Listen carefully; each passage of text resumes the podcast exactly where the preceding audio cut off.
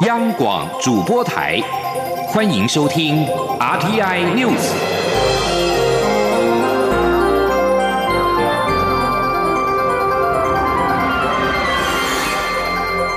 听众朋友您好，欢迎收听这节央广主播台提供给您的 RTI News，我是张炫祥。游轮“钻石公主号”十九名台湾籍乘客与一名先遣医生，昨天二十一号晚间透过包机返抵国门。中央流行疫情指挥中心今天表示，二十人目前都没有发烧等不适的症状，后续将待检验结果出炉。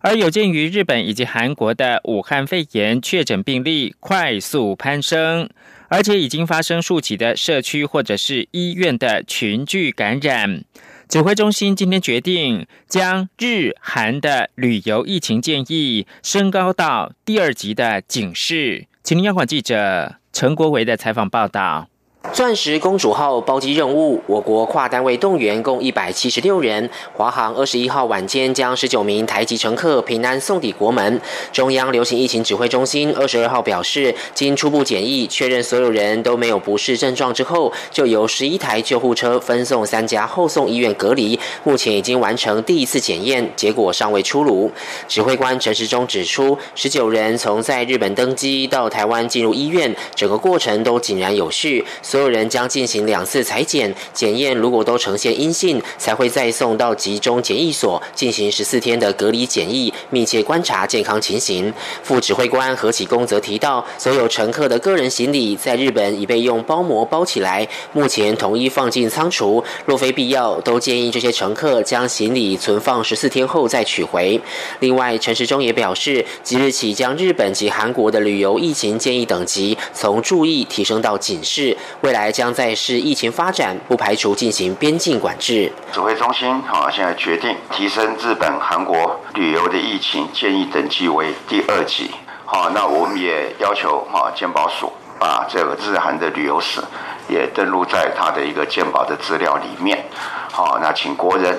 要特别注意哈，这两个地方疫情的发展。指挥中心说明，日本武汉肺炎确诊病例数已经达到一百一十例，分散在十四个都道府县，超过七成为当地或疑似当地感染，其中多例感染源不明，而且已发生数起社区及医院群聚。至于韩国的确诊病例，已经快速增加到三百四十六例，也是超过七成为当地或疑似当地感染，其中五例感染源不明。近期曾发生大型教会。及医院群聚感染，韩国已将大邱市庆尚北道清道郡指定为传染病特别管理地区。考量我国与两国的往来密切，是国人常去旅游的国家，因此在升级到警示级之后，民众到当地应采取加强防护措施。中央广播电台记者陈国伟台北采访报道。武汉肺炎的台湾确诊病例目前维持二十六例。中央流行疫情指挥中心的指挥官陈时中今天表示。目前公布的北部六十多岁女性确诊者，虽然目前还找不到感染源，但是好消息是，当时与她接触的一百三十四名的相关医护人员，在经过裁剪之后，全部都是阴性，代表不会有院内感染的可能性，而且最高风险的潜伏期已经过。总计此案已经掌握四百六十五名的接触者，已经裁减一百八十一人，其中两个人确诊，一百六十二人是阴性，其他的正在检验当中。另外，针对中部白牌车司机家庭群聚感染的案例，指挥中心指出，目前一共裁减接触者两百五十六人，仍维持四人确诊，其余两百五十二人都是阴性。指挥中心统计，台湾二十一号新增二十六例武汉肺炎的通报个案，目前累计通报两千零二名个案，总共有二十六人确诊，一千九百一十三名排除，其他是隔离检验当中。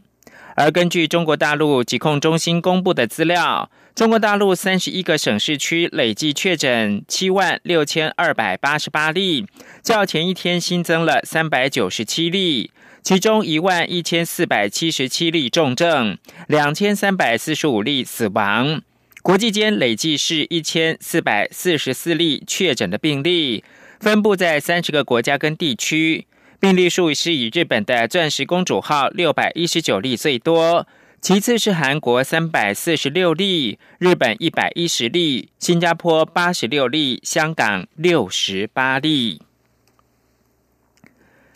俗称武汉肺炎的 COVID-19 疫情影响国内的旅游业者业绩直直落，出团人数减少五成，业者粗估亏损达新台币三十二亿元。为了抢救国旅市场，旅游业者今天发起了安心旅游的行程，制定严谨的防疫措施。要求旅客缴交健康声明书、量体温、酒精消毒等等，搭配超杀的价格，希望能够减少民众的担忧。请听记者王维婷的采访报道。武汉肺炎疫情冲击观光旅游业，国内旅游业者统计，台湾从疫情发生后至今，出团人数掉了五成，损失达到三十二亿元。各家业者不是出团人数大减，就是延后出团，严重影响生计。疫情仍在发展中，为了鼓励民众国内旅游，业者串联发起安心旅游行程，严格执行防疫措施，包括缴交旅客健康状况声明书、两体温、酒精消毒和落实车内消毒等。台湾旅行业国民旅游发展协会理事长赖俊杰二十二号表示，春节过后，旅游业者接到退团或取消的电话，目前国旅业者都无法出团，希望以严格的防防疫措施搭配超优惠的价格，提升民众对国内旅游的信心。赖俊杰说：“那包含我们那个缴交我们的健康资料资料表，另外呢，能够呃去做一个。”体温的个量测，那做酒精的消毒，我们车上呢全程佩戴我们的口罩。那么我们在上下车之后呢，我们的车上做都会再做一下呃整个的消毒的一个动作。那我们只要做好我们的出团的 SOP 啊，请各位呢放心，在这个时候我们还是可以出来。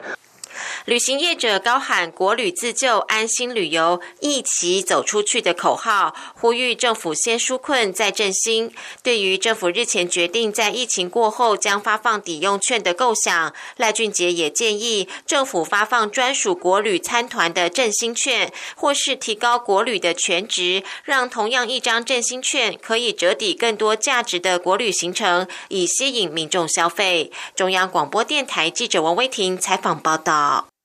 武汉肺炎疫情延烧，台湾公共卫生学会今天在台北举办社区防疫教育课程，同时也呼吁立法院在这个会期通过公共卫生施法，以面对未来越来越多的新型传染疾病。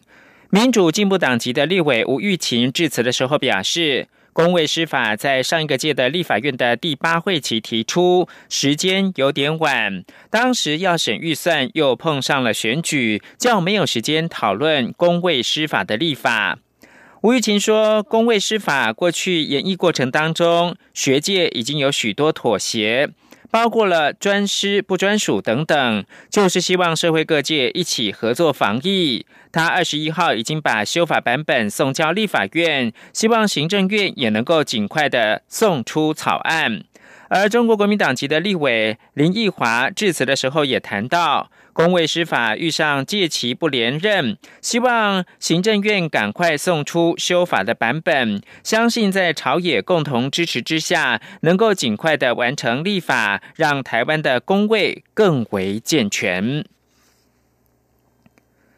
芬兰的国会有台小组九名成员二十一号联名致函世界卫生组织秘书长谭德赛，呼吁世卫给予台湾观察员的地位。芬兰国会有台小组的主席凯尔纳等九位跨党派议员在信中表示，俗称武汉肺炎的 COVID-19，也就是二零一九冠状病毒疾病疫情严峻，需要全球同心协力对抗。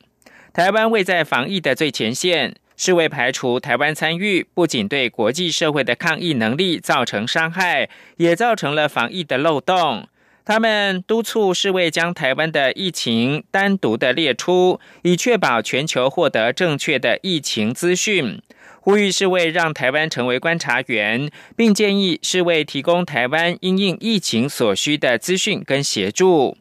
凯尔纳一月底才推文支持台湾参与示威，二十一号并领衔致函给谭德赛，展现出对台湾的强烈支持。中国官媒今天报道，中国央行人民银行的副行长陈雨露表示，新冠病毒对中国经济的影响是短期和有限的，中国完全有信心将打赢这一场对抗疫情的战役。根据中国央视报道，陈雨露说，中国有充分的政策工具来管理经济，稳健货币政策的基本政策取向也不会变化。此外，陈雨露也表示，人民币的汇率不会出现大幅的贬值或是升值。中国金融体系在应对风险上面已经具备了高度韧性。武汉肺炎疫情令中国各地春节之后仍然是长时间的停工，正为中国经济带来巨大损失。十号开始第一波复工，至今已经有十个工作日。目前山东复工率百分之七十九点四最高。江苏的企业复工数三点四万家最多，其他像是福建开工率也达到百分之七十五点八，浙江、辽宁都有七成以上的开工率，河北、山西、北京、青海、贵州开工率在六成以上，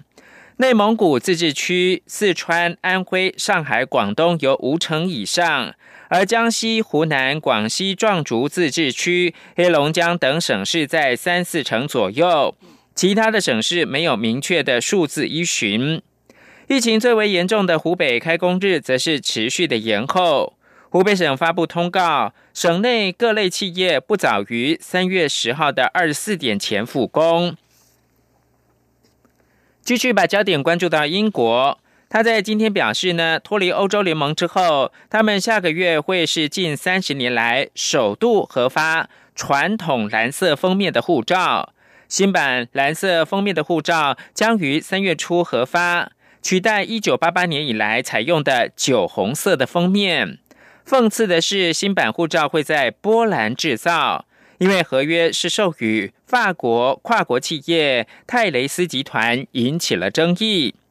核发护照成为脱欧战的另一个战场。英国政府为了恢复国家认同，二零一七年宣布重新采用传统蓝色封面的护照。当初采用酒红色封面是为了跟多数欧盟国家一致。此外，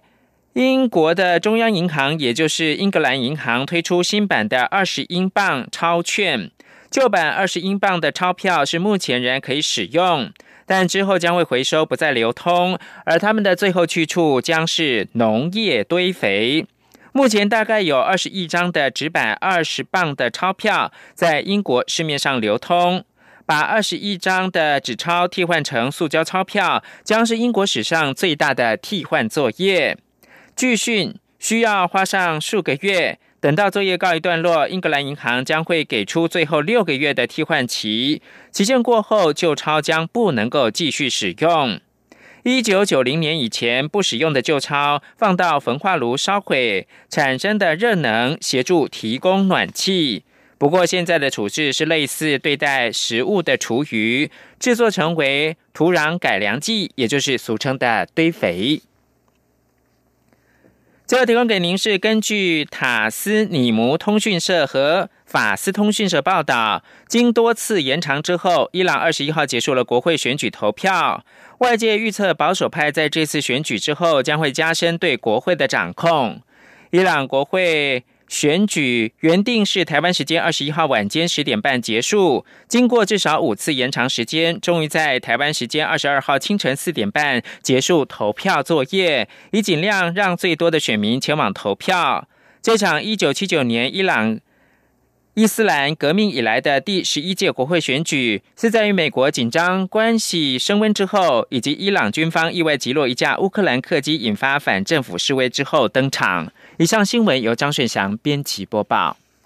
各位家长和小朋友，大家好，我是马街儿童医院儿童感染科主治医师黄聪明。孩子在上学期间的戴口罩原则，身体健康的人不需要随时随地戴着口罩，空气流通的开放空间不用戴口罩。但是有呼吸道症状、本身免疫力低的慢性疾病患者，那也要戴上口罩。如果孩子在学校有身体不舒服，请戴上口罩，带到单独空间，